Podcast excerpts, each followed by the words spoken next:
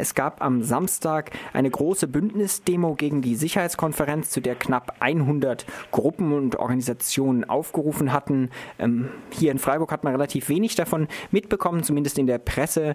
Wie lief denn die Demo? Also Sie lief ausgezeichnet, muss man sagen. Und das trotz der sehr kalten Witterung, wir hatten ja fast minus 10 Grad hier in München, aber strahlenden Sonnenschein, also auch der Himmel hat uns sozusagen gegrüßt auf unserer Demo. Und äh, angesichts der sehr kalten Temperaturen und der, sage ich mal so, Konkurrenzmobilisierung, Konkurrenz jetzt in Gänsefüßchen gesetzt, äh, zu den ähm, antifaschistischen äh, Demos jetzt am kommenden und am nächsten Wochenende in Dresden, muss man ja immer den Kontext sehen, dass an drei Wochenenden hintereinander in Deutschland große Mobilisierungen stattfinden. Äh, in diesem Kontext sind wir mit drei bis 4.000 Teilnehmern sehr zufrieden. Es ist ein sehr breites Bündnis gewesen. Auch das Spektrum war breiter als in den vergangenen Jahren. Ähm, deutlich Schwerpunkt auch jetzt äh, im Bereich der Friedensgruppen. Und ähm, echte Demokratie jetzt hat sich beteiligt, äh, Artists for Peace. Also das Bündnis wird immer breiter. Das heißt, ein Eindruck, wie man ihn vielleicht, wenn man ein wenig weiter weg von München lebt, dass so ein bisschen, das war ja viele Jahre war diese Sicherheitskonferenz so für diese ganze antimilitaristische Szene, aber auch für große Teilen der linken und auch der linksradikalen Szene so ein wichtiger Termin im Jahr, dass das so ein bisschen an Bedeutung verloren hat, würdest du jetzt zurückweisen?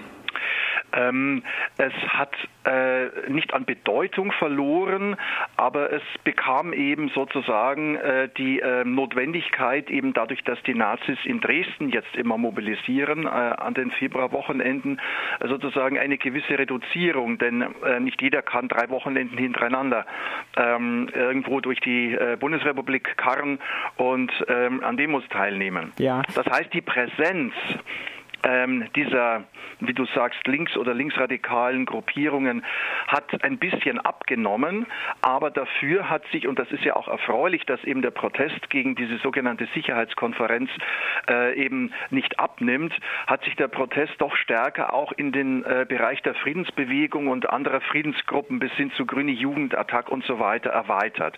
Und die haben auch sehr deutliche Präsenz gezeigt auf der Demo. Die Demonstration, und vielleicht damit abschließend noch zur Demo zu sprechen, war ja in den vergangenen Jahren auch immer wieder gekennzeichnet durch extrem große Polizeiaufgebote, insbesondere auch einen sehr, sehr hohen Dichte an Zivilpolizisten, aber auch immer mal wieder Übergriffen, insbesondere das Tragen von Transparenten und Seitentransparenten wurde in München ja jeweils scharf angegangen, obwohl es überall sonst vollkommen in Ordnung ist. Wie war das dieses Jahr? Also wie lief die Demo über die Bühne? Also bis auf kleinere Zwischenfälle äh, sehr gut, besser als in vielen vergangenen Jahren. Natürlich ist es immer das Gezeter hier in München. Sie, haben schon richtig erwähnt, die einzige Stadt, wo bei Demos Seitentransparente nicht äh, ähm, benutzt werden dürfen und auch immer nur bei der Anti-Siko-Demo. Bei anderen Demos ist das ja nie ein Thema, wenn es um Kernkraft oder sowas geht. Also da merkt man schon, dass die Polizei einfach auch ein, ihr, ihr, Kinderspielchen treibt. Aber das war dieses Jahr relativ ähm, harmlos, denn äh, es waren ja auch auch ähm, sozusagen aus unseren Reihen Beobachter, ältere Leute, die sogenannte Grey Hair Section, die auch immer wieder in der Nähe von äh, diesem internationalistischen Block war. Einen sogenannten schwarzen Block gab es jetzt schon zum zweiten Jahr nicht mehr. Die haben sich einfach zusammengetan und ähm, bis auf ein kleineres Gerangel, wo dann allerdings durch das brachiale Eingreifen der Polizei eine ältere Dame zu Boden gerissen und etwas übertrampelt wurde, eine ehemalige Stadträtin hier aus München. Ähm, das war natürlich sehr un unangenehm und ist für sie Gott sei Dank etwas glimpflich ausgegangen. Ansonsten hat es eigentlich keine größeren Zwischenfälle gegeben. Also die Vernetzung, denke ich mal so, und auch die Solidarität von den etwas bürgerlicher geprägten Gruppierungen mit den sogenannten Linksradikalen, das ist ja auch nur ein Etikett letztendlich, äh, diese dichte Vernetzung und auch dieses Zusammenstehen, auch das physische Zusammenstehen ähm, direkt vor Ort zwischen Polizei und die jungen Leute sich stellen, hat sehr, sehr stark zur Deeskalation beigetragen. Und das ist eine bewährte Methode, die sicherlich auch noch ausgebaut wird in den nächsten Jahren. Es gibt ja parallel dazu, ich hatte es in der Anmoderation auch schon erwähnt, eine Art Gegenkonferenz zur Münchner Sicherheitskonferenz. Zum zehnten Mal fand nun die Friedenskonferenz, die internationale Münchner Friedenskonferenz statt. Ähm, daran hast du dich auch beteiligt. Erzähl doch mal vielleicht, wie man auch damit vielleicht andere Akzente setzen konnte zur Sicherheitskonferenz. Ja, da vielleicht zur Erklärung zunächst ein Satz zu meiner Person. Ich bin ja aktiv ähm, äh, tätig im Internationalen Versöhnungsbund, die zweitälteste Friedensorganisation Deutschlands, die auch schon vor dem Ersten Weltkrieg gegründet wurde. Und ähm, in dieser Eigenschaft vertrete ich den Versöhnungsbund eben im Demo-Bündnis und gleichzeitig ist die ähm, äh, Versöhnungsbund auch einer der Trägerorganisationen, einer von neun insgesamt, äh, von der Internationalen Münchner Friedenskonferenz. Und äh, diese Friedenskonferenz, diese Initiative hat sich getragen von Pax Christi, DFGVK, aber auch zum Beispiel dem Kreisjugendring München, äh, entwickelt, um friedliche Alternativen von Konfliktlösungen in ganz praktischen Beispielen überall auf der Welt, aber auch zum Teil eher auf der Analyseebene aufzuzeigen. Und das hat sich bewährt und natürlich kommen da nicht äh, die Massen äh, wie zu einer Demo, aber wir haben, was unsere Teilnehmerzahlen betrifft, in etwa auch so die drei bis 400 wie auf der ähm, Sicherheitskonferenz. Konflikte auch friedlich lösen. Man hat ja das Gefühl, der Trend geht eher in die andere Richtung. Ähm, was waren denn jetzt vielleicht die brennendsten Themen dann auch auf dieser Friedenskonferenz? War es ebenfalls Themen wie der Iran, Syrien oder auch der arabische Frühling, die ja auch auf der anderen Sicherheitskonferenz, also auf der offiziellen diskutiert wurden?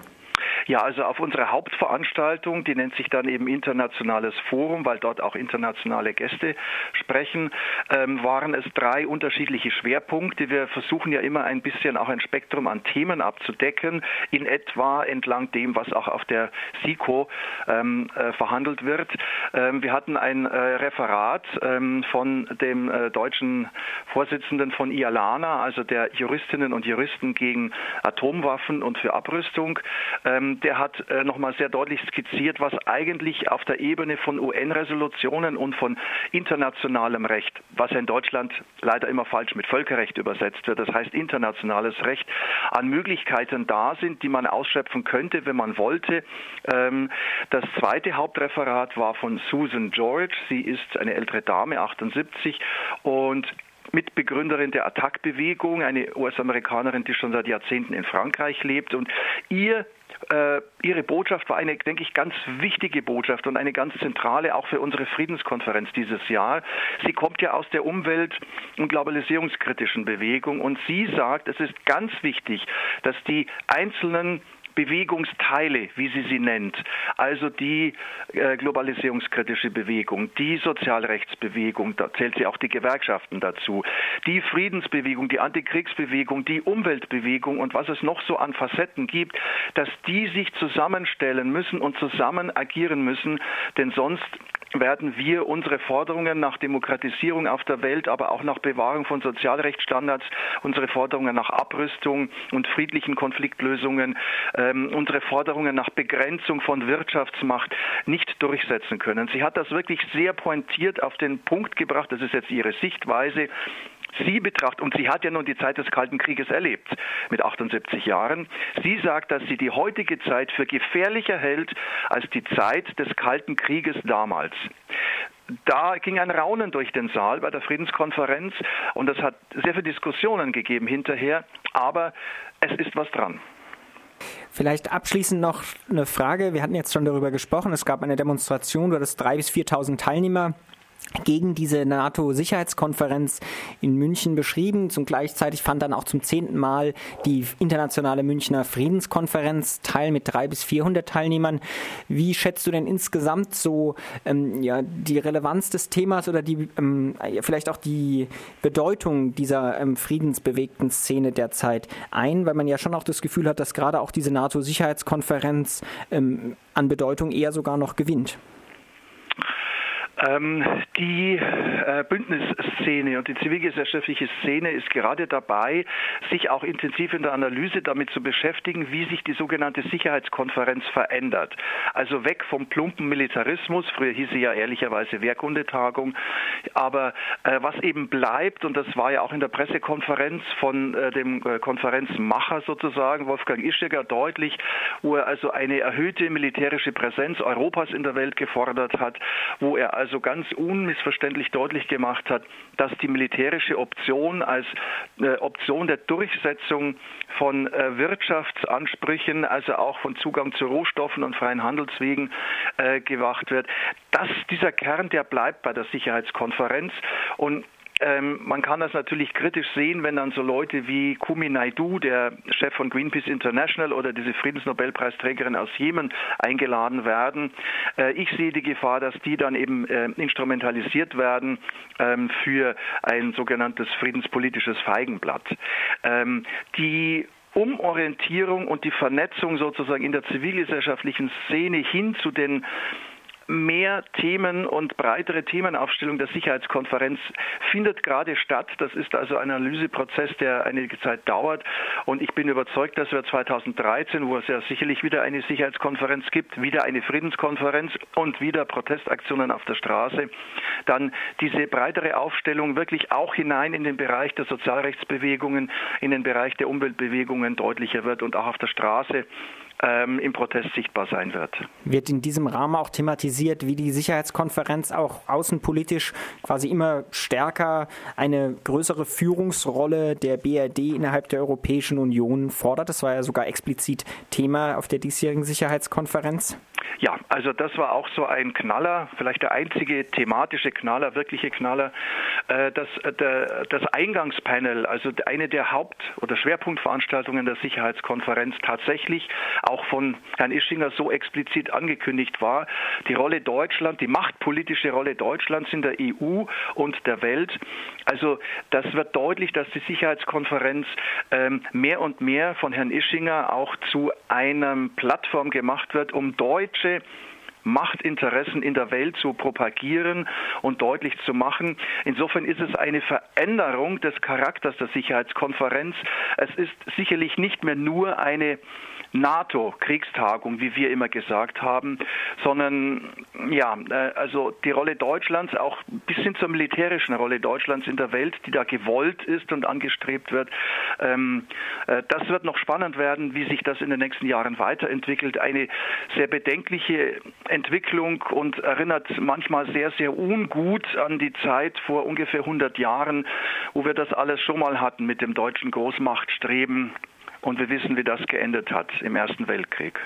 Das sagt Hans-Georg Klee. Er ist einer der Sprecher des Aktionsbündnisses gegen die NATO-Sicherheitskonferenz und zugleich auch ein Sprecher der Internationalen Münchner Friedenskonferenz, die zeitgleich stattgefunden hat. Weitere Informationen gibt es auf den Homepages www.sicherheitskonferenz.de und www.friedenskonferenz.info. Ja, Hans-Georg Klee, dir vielen Dank für diese aktuelle aktuellen Informationen. Ich danke auch fürs Interview.